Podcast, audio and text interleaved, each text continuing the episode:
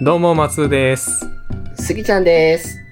この番組は僕ら二人がお互いに見せたいコンテンツを持ち寄って一方は初見で一方はすでに見た立場で感想考察などを語り合うラジオですはーい、お願いします。はいえっ、と今これ僕らこのラジオ撮ってるのは23時ぐらいなんですけどはい。あのー今日なんか19時ぐらいになんか予定ああったら撮ろうみたいな感じだったけどちょっと予定合わずにうんうん。11時になったじゃないですかはいはいはいはい。申し訳ない。で僕がまあちょっと予定合わなかったんですけどうん、あのその19時ぐらいに家に帰ってきたらうん。あの僕の家の隣が神社なんですけど、えー、そこの神社で今日お祭りやっててうんうん。でなんか地域の人のカラオケ大会みたいなのやってたんですごっめ。ちゃくちゃ歌声がねあの部屋の中に入ってきてて演歌の歌声が だからあの19時の収録にしなくてよかったですえー、えー、てか、え、関東の方ではそういうのがあんの？いやーなんかそそんなになんかメジャーではないと思いますけどなんかね歌合戦っていうかなんか「うのど自慢」みたいなのやってましたよすごっ。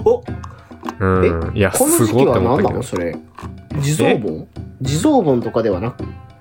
なんかね最近うちの近所でなんかこの商店街ごとのなんか祭りみたいなのよくやってるんすよねなんか。すごいな。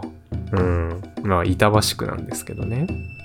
えー。なんかあうちのそんな。とこはもうちょっとで区民運動会よ。あーまあそういう時期ですね。あの小学校でやるやつねそうそうそうそう。えー、そうですか。そうよそれはよかった。危なかった。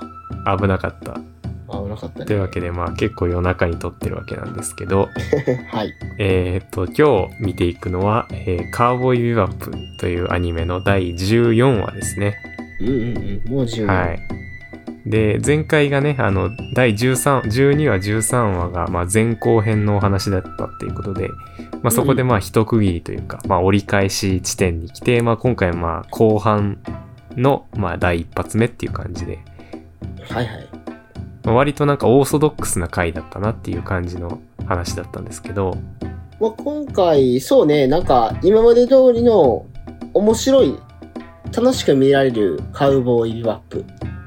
っていうね、なんか感じでしたよね。なんかノーマルっていうか、ノーマル回っていうか、うん、ノーマル回やったね。うんって感じだったんで、まあ、詳しくはね、この後本編でいろいろ喋っていければなというふうに思います。はーい。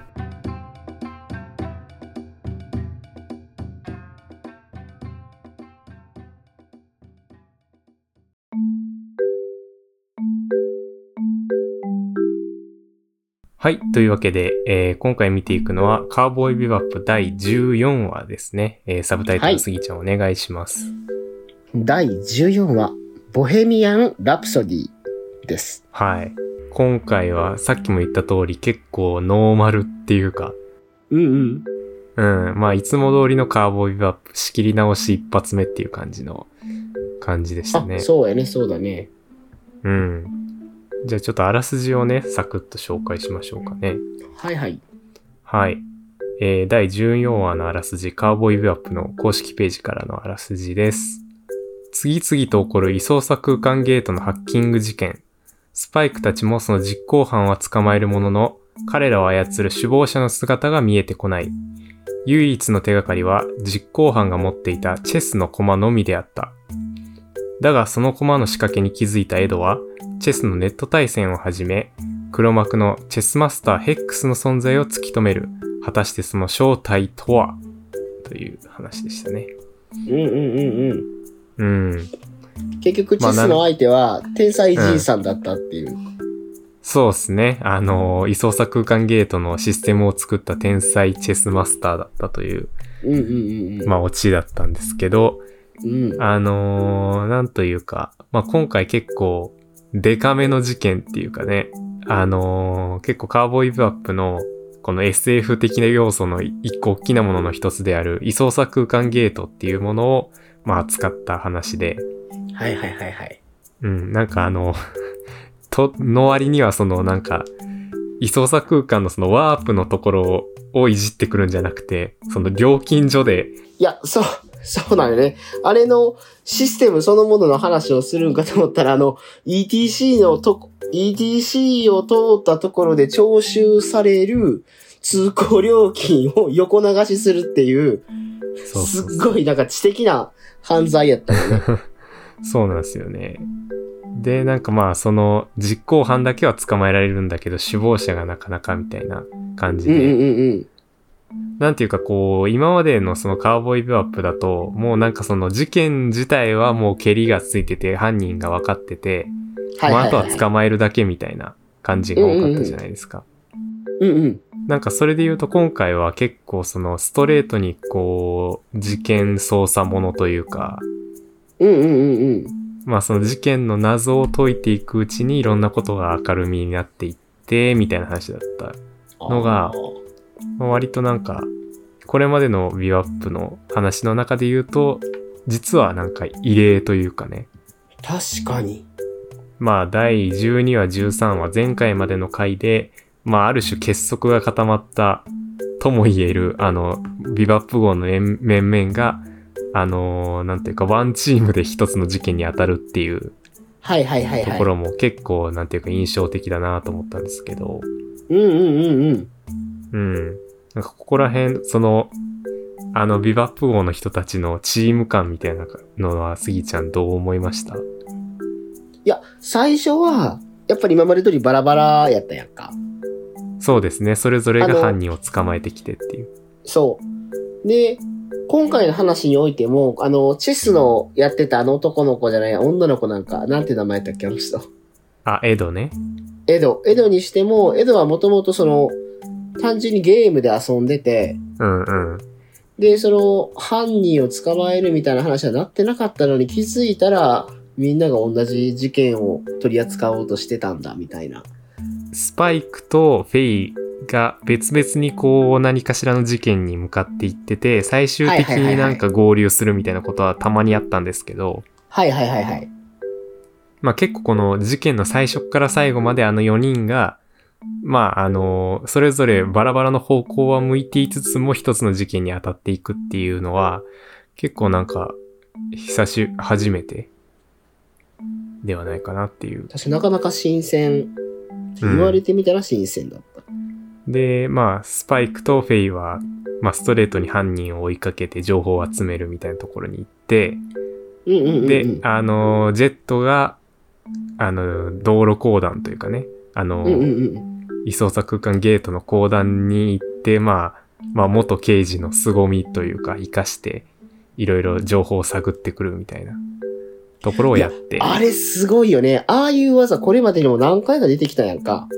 うんうんうん。出あの、てきてないか盗聴器をね、サバ、あの、タバコの吸い殻で盗聴器を仕掛けるみたいな。とか、で、えーエドは、あの、チェスを通じて犯人とコミュニケーションを取っていくっていう。うんうんうんうん。うん。なんかそれぞれの得意分野を活かしながら、こう一つの事件に当たっていくっていうので、まあなんかこう、んなんだろうな。すごく安定感のあるそうね、安定感あるよね。うん。なんかあの、これまでのカーボーイビバップの、もうこの話は一体どこに行くんだ？なん、何の話っていうような、こう不安のないというかね。あ、みんながちゃんと事件解決の方に向けて動いている安心感。そうよね。うん。っていうのが今回結構あったなと思いました。その、これまではやっぱり中心はスパイクのゴリ押しというか、そうですね。なんスか、パイクのいろいろあった山、ものの、そうそうそうそうそうそう。結局は、スパイクの山間とゴリ押しでどうにかするみたいな。うんうん。結構今回いや、あとあの、チェス、あの、うんチェスマスターがやっぱりキャラ濃かったと面白かったよね、彼が。ああ、そうですね。確かに、今回結構あの、なんだろうな。まあ、要はその謎を追いかけて追いかけていった先の謎めいた犯人っていうのがやっぱり結構雰囲気ある、あの、老人のね、チェスマスターで。で、やっぱあの人が何者かっていうところをいろんな方向から探っていくっていう話だったんで、うんうんうんうん。やっぱあの人の存在感がないと話が成り立たないっていうところもあって。確かに成り立たなかったね。うん。いや、面白いキャラでしたね。あの、鳥をね、なんかでっかいオウム、オウムみたいなやつを従えて、はチェスを。打っているっていう老人でしたけど。いやーこのアニメはなんていうんやろ、こういうキャラ付けが上手くない？うーん、そうですね。なんかこう、不思議な存在感のあるキャラっていうのがやっぱり多いですよね。うん、なんか今回も最初は、こんなことするっていうのは、よっぽど頭が切れる、それこそ今、イケイケの犯罪者とか、うんなんか賢そうなハッカうん。うんーが。やってるのかなと思ったら、おじいちゃんだったの？みたいな。ね、しかも、もう、あの、まあ、オチまで言っちゃいますけど、うん。あの、もう、ボケちゃって、自分がその事件を仕組んだことすら忘れてたっていう。うんうんうんうん。うん。で、まあ、自分はひたすらチェスに興じているだけで、そうそうそうそうん。っていうような、なんかまあ、うーん、まあ、ある意味でこう、かわいそうにも見えるし、でも充実してるようにも見えるっていう。これ作った人さ、こういう、なんていうの、元のキャラを知ったはんのかな？ああ、元のキャラというと？元の、これの着想を得るに至った実在の人がいるんかなと思って。ああ、なるほど。こんなキャラ思いつける？いや、思いつけるんか。確かにね。なんかまあ、そうですよね。まあもともと天才でそういうね、ゲートの仕組みを作ってどうたらみたいな。で、チェスの名人でみたいな話はありましたけど。でもなんかもしかしたら元になってるなんか下敷きになってる映画とかあるかもしれないね。なんかそういううん犯罪者が実はなんかこう自分のもう忘れちゃってるけど、すごい犯罪者でみたいな。まあ。逆にね、じゃあこの、うん。まあ大犯人、チェスマスターヘックスっていうのが、うん。もし想定通りの、例えば若者のハッカーやとしたら、話変わってくるかな。なんかそうですね。そうなると結構すも、もっとなんだろうな。後味がだいぶかかってきますよね。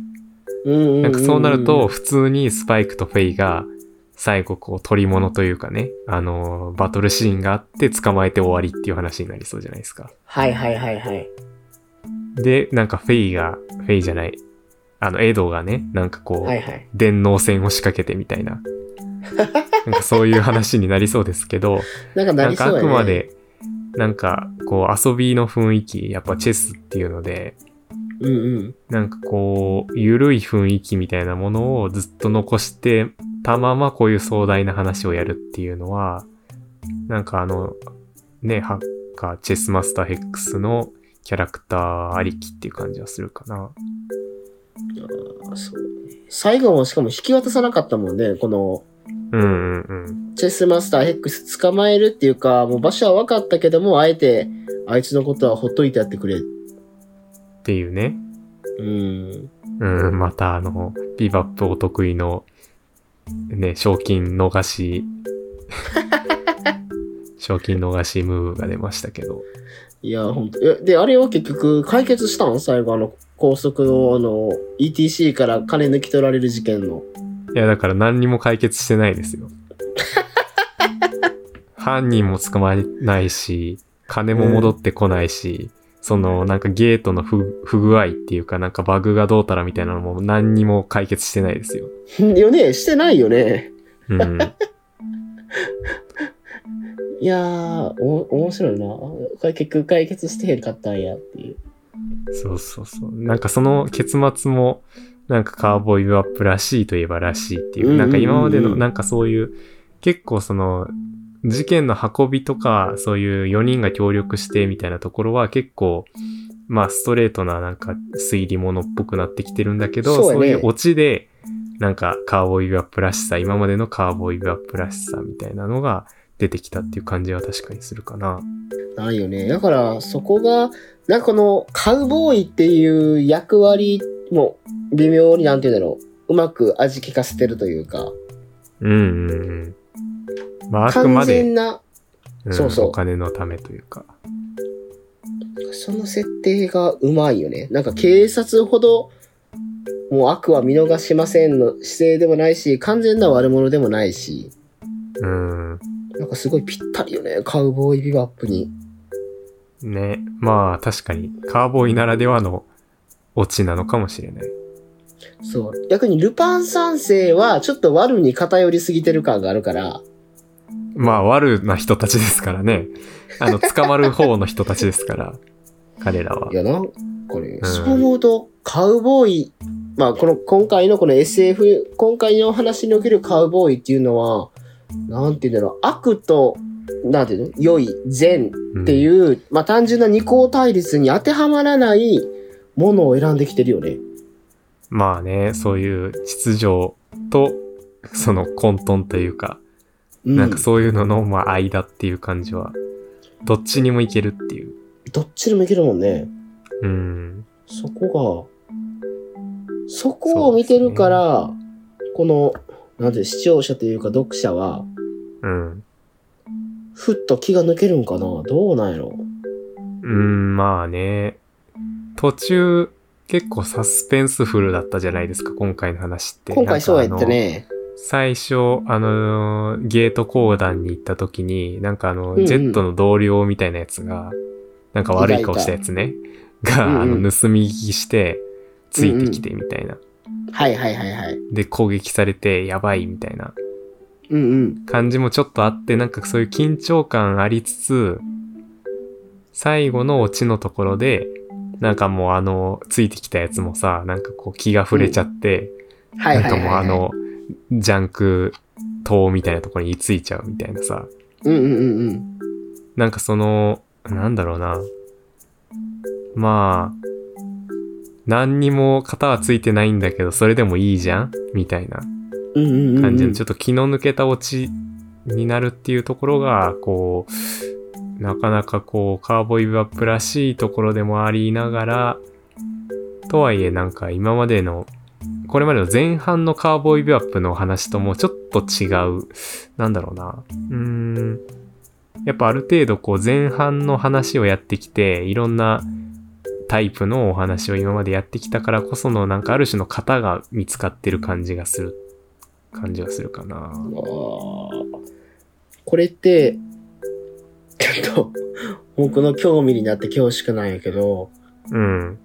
その、例えばイギリスで、その、モダニズム小説とかモダニズム文学って言われる文学が目指したのってまさにそういうところにあって、はあはあはあ。いわゆる文学の正当と言われる方法を否定して、新たな文学の形っていうか、もともとあるべきだった文学の形を取り戻そうとしたのが、まあ、モダニズム文学だってことを一部で言われてて、へえ。それは例えば、例えば物語っていうものは、まあ、いわゆる起承転結があって、最後はケツでうまくまとめる。もしくはそれが、ハッピーでもバッドでもいいからうまくまとめるっていうものが、うんまあ、小説誕生以降、物語の定説とされてきたものを、あえうん。てうん落とさない最後。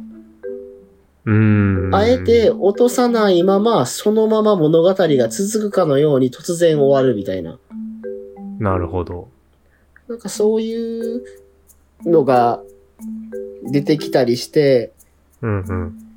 その文学の可能性を広げるというか、それまでの秩序を否定して、新たな秩序を作り出そうとする文学とかもあって、うん。なんか今回の話は、うん。あその。その感じがありましたか？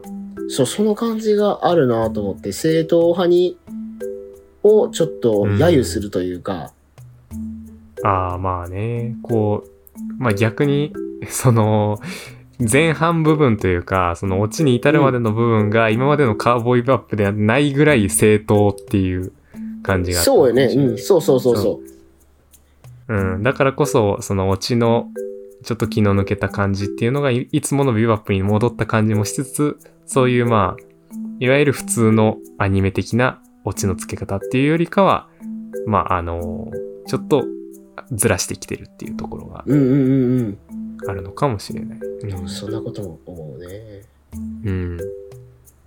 あと、まあ、あの、アニメ的なところでちょっと細かい話であれなんですけど、あの、うん今回結構面白いなと思ったのが、あの、チェスマスターヘックスがいた、あの、はいはいなんていうか、ジャンク島みたいな、あの、小惑星の間のあるみたいな感じの、すごくゴミが集まってできた無法地帯みたいなところ出てきてたじゃないですか。はいはいはいはい。なんかあそこのディテールが結構面白かったなと思ってて、あなんかあの、すごくこう寄せ集めでガチャガチャしてて、で、なんか、スパイクとフェイがね、そこに調査に入るんだけど、なんか急に猫が無重力で泳いでたりとか、あ。はいはい、してました、してました。で、なんか謎のトマトを栽培してる部屋があったり、うんうんうんうん。で、なんかここヒッピーっぽいね、なんか若者が、なんか、えおそらくイリーガルなタバコをふかしてたりとか、うん、なんかああいう、なんかな、こう、ちょっとマクツ的な、うん、うんうんうんうん。なんかこう、ところ、かつその無重力で宇宙っていうのが、確かに無法地帯なんだけど、積極的に悪いことをしようとしてる人たちではないなっていう感じがして、なんかその悪のすアジトみたいな感じではないじゃないですか。はいはいはいはい。うん。確かにイリーガルな人たちはいるけれども、ただ生活をしてるだけみたいな。感じがあったんで、なんかその、オチへ向かうそういうちょっと気の抜けたオチっていうのは、やっぱあの、そのジャンク島みたいなところの雰囲気っていうのがやっぱそうさせる感じもちょっとあるかもしれない。うーん。うん。だから、あの、チェスマスターヘックスのすごく雰囲気のあるキャラクターっていうのと、あとあの、ジャンクの島の、こう、雰囲気っていう、二つのこう、雰囲気が合わさった、なんかこう、そう雰囲気ブレンドがあって、なんか最終的なオチに行ったんじゃないかな、みたいな感じはちょっとしましたね。なあ。やっぱ今回はあそこよね、やっぱり。うん。チェスマスターヘックスと、彼のいる、彼を中心に、部屋やね、面白かったなあの、なんかちょっと怪しげな部屋ね。うんうんうんうん。うん。でもやっぱ、なんか、いわゆるそういうさ、普通の、例えばこう、大犯罪者のアジトの書斎みたいな感じじゃなくて、うん。あの、宇宙だからすごくなんていうか、配管とかが剥き出しの宇宙船の中みたいな感じ、かつ、ちょっとそういう悪い感じもありつつ、でもチェスがあるっていう、うんうんうんうん。いうん、のがなんか不思議なバランスだなという。や、面白かったね。